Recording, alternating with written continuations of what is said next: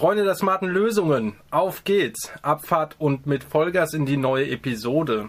Das Thema heute, warum braucht es überhaupt die Smartfabrik?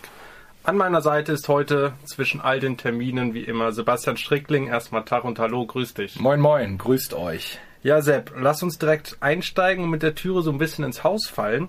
Smart Home ist absolut sinnvoll. Wer heutzutage neu baut oder saniert, sollte auf smarte Lösungen definitiv nicht verzichten.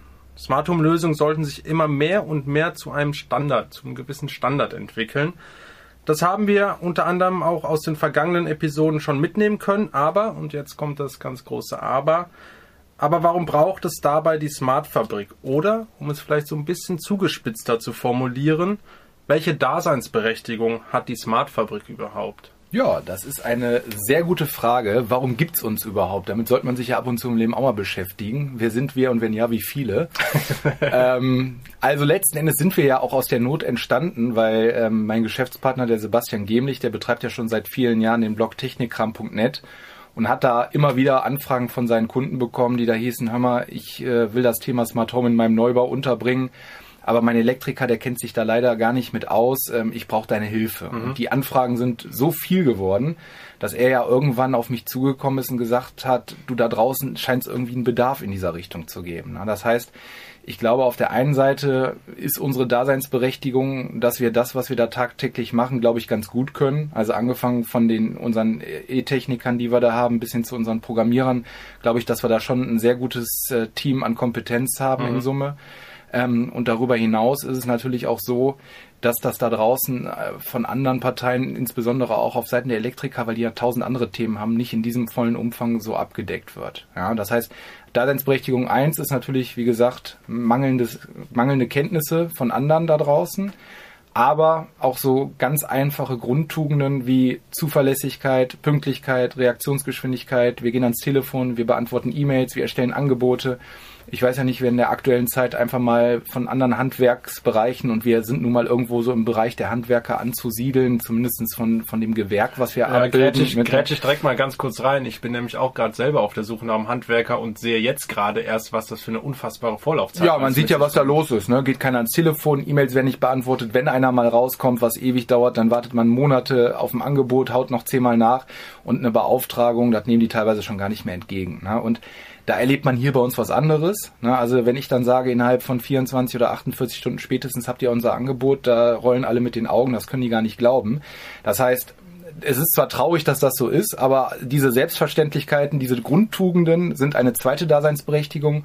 Und die dritte Daseinsberechtigung, die ich sehe, ähm, dass man ja häufig das Problem hat bei Baustellen grundsätzlich, dass es wenig Leute gibt, die für einen gewissen Bereich die Gesamtverantwortung nehmen. Jetzt ist das bei uns natürlich so, dass durch neue Technologien immer mehr Themen dazukommen, Photovoltaik, E-Ladesäulen, das ganze Thema mit, wenn ja jemand noch ein Audiosystem oder solche Sachen hat, Sicherheitssystem, Heizungsanlage, das sind alles Sachen, die haben ja indirekt auch was mit unserem Gewerk zu tun.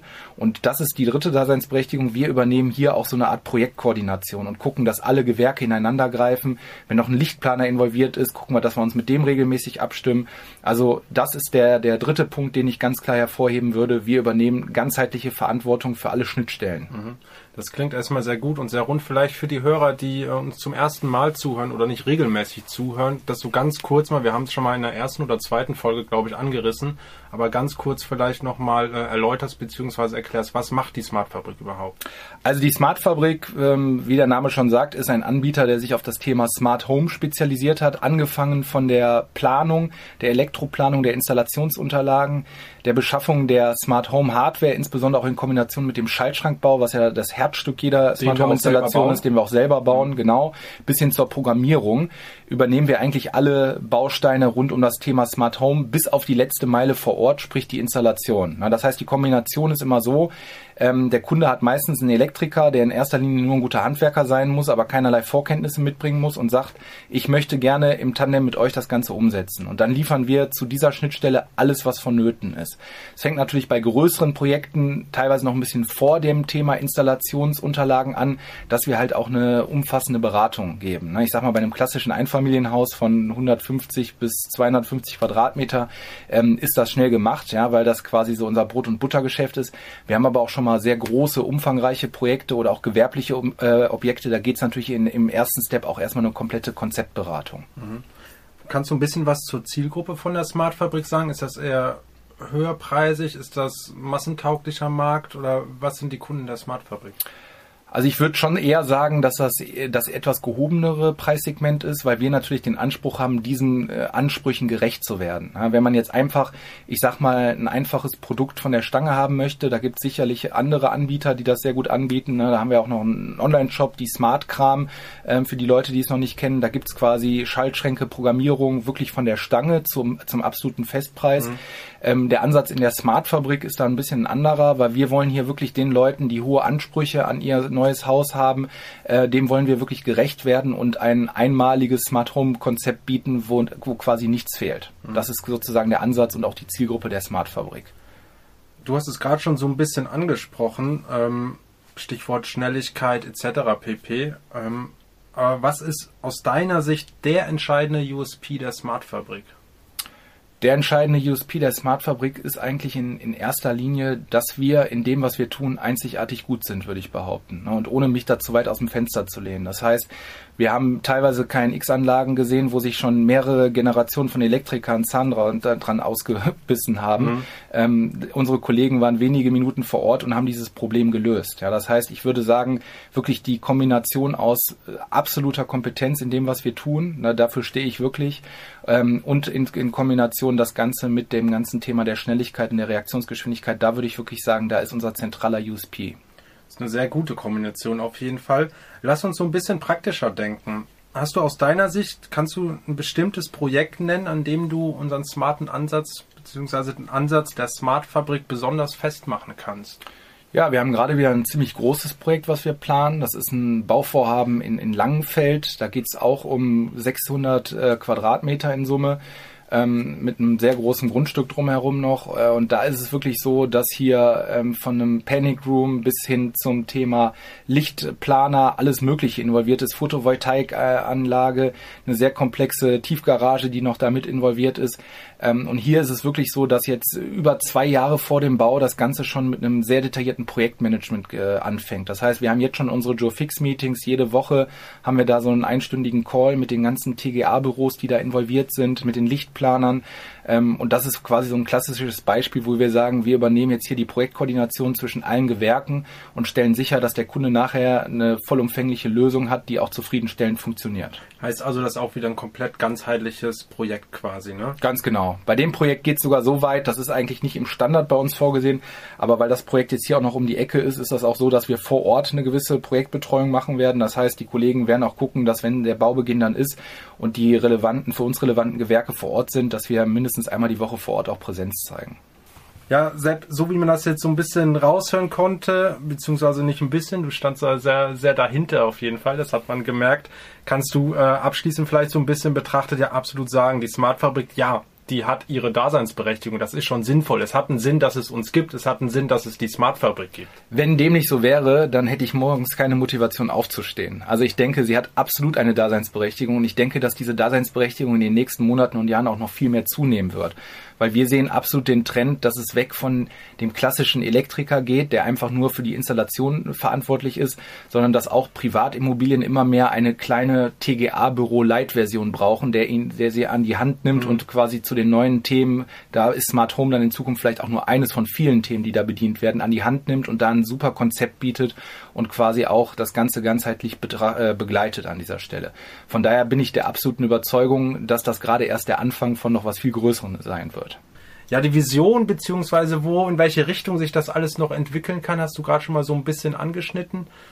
Wo kann sich das, wenn man das so tiefergehend betrachtet und vielleicht auch so ein bisschen visionärer denkt noch, wo kann die Reise da tatsächlich noch hingehen? Was ist vorstellbar, vor allem was ist realisierbar?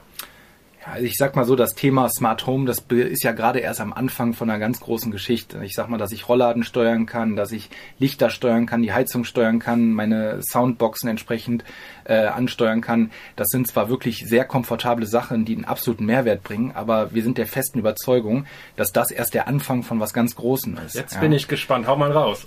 Ja, ich sag mal, vom Prinzip her ist, glauben wir, dass das Haus ein voll, eine voll digitalisierte Immobilie in Zukunft sein wird, die, sobald du das Haus betrittst, weiß, was passiert, was deine Lebensgewohnheiten sind. Stichwort künstliche Intelligenz, die auch dazu, dazu lernt, die gewisse Lebensgewohnheiten speichert und registriert, dass wenn du immer zuerst zu dieser Stelle gehst und danach zu der anderen, dass sofort gewisse Beleuchtungsszenarien angehen, dass beispielsweise, wenn irgendwelche Lebensmittel dem Ende sich nahen oder auch Getränke, das automatisch neu bestellt wird. Wäre vielleicht bei mir auch mal ganz vorteilhaft, ja. ja, also dass eigentlich dein gesamtes Leben gemanagt wird. Ne? Also ich meine, sowas wie Gartensteuerung machen wir auch heute schon, dass Bodenfeuchtigkeit ausgelesen wird, Wettervorhersagen, wenn es nicht regnet, der Boden trocken ist, dann wird automatisch gewässert. Das Haus sieht aber auch, es ist gerade keiner im Garten, der dadurch nass gemacht wird. Also ich sag mal, das sind jetzt schon Sachen, die wir auch jetzt schon umsetzen, aber wir gehen fest davon aus, dass natürlich Smart Home in andere Gewerke mit reingreift. Also zum Beispiel die Photovoltaikanlage, die dann Energie speichert, wenn die dann aber, wenn du gerade aber die Energie hast und da nichts im Haus entsprechend die Energie benötigt, dass das dann auf intelligente Weise anders verteilt wird oder genau in der Sekunde dann doch die Spülmaschine oder Waschmaschine angeht oder sich irgendein Weg gesucht wird, wie man das noch gezielt einsetzen kann. Das heißt, alles, was im Haus in irgendeiner Form genutzt werden kann, was in irgendeiner Form Strom benötigt, ja, dass diese Abläufe untereinander maximal effizient koordiniert werden und natürlich auch in Kombination mit Anbindung zu irgendwelchen Dienstleistern, ne? sei es der Pizzabote, sei es deine wöchentlichen Einkäufe, seien es deine Getränke, ähm, sei es zum Beispiel, wenn irgendwie ein Einbruch geschieht, dass automatisch äh, die Polizei verständigt wird, was ja, ich sag mal, im gehobenen Segment alles, heutzutage ne? auch schon eingesetzt wird. Ne? Aber wir glauben, dass das alles reiner Standard wird. Ja, das Haus kennt dich persönlich, das weiß sofort durch ähm, Geofencing, wann du nach Hause kommst. Es gehen sofort die richtigen Lichtszenarien an, es geht sofort die richtige Stimmung an. Vielleicht wird auch direkt deine Playlist abgespielt. Die Waschmaschine, die wird automatisch äh, dann angeschmissen, wenn gerade Strom verfügbar ist. Ähm, also damit wird natürlich auf der einen Seite dein, dein Komfort maximal gesteuert. Auf der anderen Seite glauben wir, dass als Teil von was ganz Großen dem Ganzen natürlich auch Genüge getan wird, dass man effizienter mit der ganzen Energie sozusagen umgeht. Mhm. Ja? Das ist auf jeden Fall ein großes Thema. Energieeffizienz hatten wir auch schon öfters mal angerissen. Ähm, das ist alles technisch auf jeden Fall schon ja realisierbar. Die große Herausforderung dabei, was ich so, so im Hinterkopf habe, ist, dass ja, bei, dass es da draußen in Anführungszeichen, also es schwierig ist, äh, dieses das Verständnis dafür zu schaffen, glaube ich. Ich, ich persönlich glaube, äh, es gibt zwei Hemmschuhe, was das Thema angeht. Das eine ist natürlich die, das ist die, die sind die fehlenden Schnittstellen zwischen den verschiedenen Themen. Ne? Das heißt, äh, eine, eine KNX-Schnittstelle zu verschiedenen Photovoltaikanlagen, die gibt es zwar schon, aber das ist auch noch nicht so der absolute Standard. Mit E-Ladesäulen muss man auch genau hingucken. Ähm, Waschmaschinen und Küchengeräte, die haben sowieso noch ihren eigenen Standard, der nur bedingt bis gar nicht einzubinden ist mhm. in das ganze Thema Smart Home, zumindest in die übergeordneten Smart Home Welten. Die haben ihre eigene Smart Home Welt. Das ist ein Thema, was ich noch als Hemmschuh sehe. Und das andere, das muss man ganz ehrlich sagen, das geht auch uns so, es fehlen einfach noch wirklich komplett intelligent durchdachte Ansätze. Und das ist etwas, das sehe ich auch als Hauptaufgabe von uns in, für die Zukunft betrachtet, dass wir uns mal wirklich intelligente Abläufe überlegen. Ja, ich habe zwar eben so ein paar Sachen rausgehauen, die als Standard dann auch gelten, quasi? die dann als Standard gelten und die dann auch wirklich zeigen, ey, das ist wirklich maximale Komfortsteigerung und das hilft wirklich die Energie möglichst effizient zu nutzen. Ja, weil ich habe zwar eben so ein paar Sachen rausgehauen, weil ich das immer mache, wenn man mich irgendwas fragt, aber wer genau hinhört, äh, wer genau hingehört hat, merkt, also richtig Fleisch am Knochen ist da aber noch nicht. Das mhm. liegt daran, dass es mir, so wie tausend anderen da draußen gibt, dass sich noch keiner mal vernünftig im Detail Gedanken gemacht hat, wo kann denn die ganz, ganz große Reise hingehen? Ja, wir sind ja jetzt gerade erst dabei, dass wir in unserem kleinen Mikrokosmos Licht, Rollo, Heizung, Sicherheit, Gartenbewässerung und Standards überlegen und Szenarien überlegen, die Sinn machen. Aber wir müssen das Ganze noch viel größer spinnen. Ja, wir müssen quasi gucken, welche gesamten Prozesse laufen da ineinander über und welche Szenarien machen da in welcher Form Sinn. Und das sehe ich, um nochmal auf das Thema Vision zurückzukommen, als eine der Hauptaufgaben und auch eine, eine weitere Daseinsberechtigung, wo wir glauben, wo wir einen absoluten Mehrwert schaffen wollen. Das wäre jetzt mein Punkt gewesen.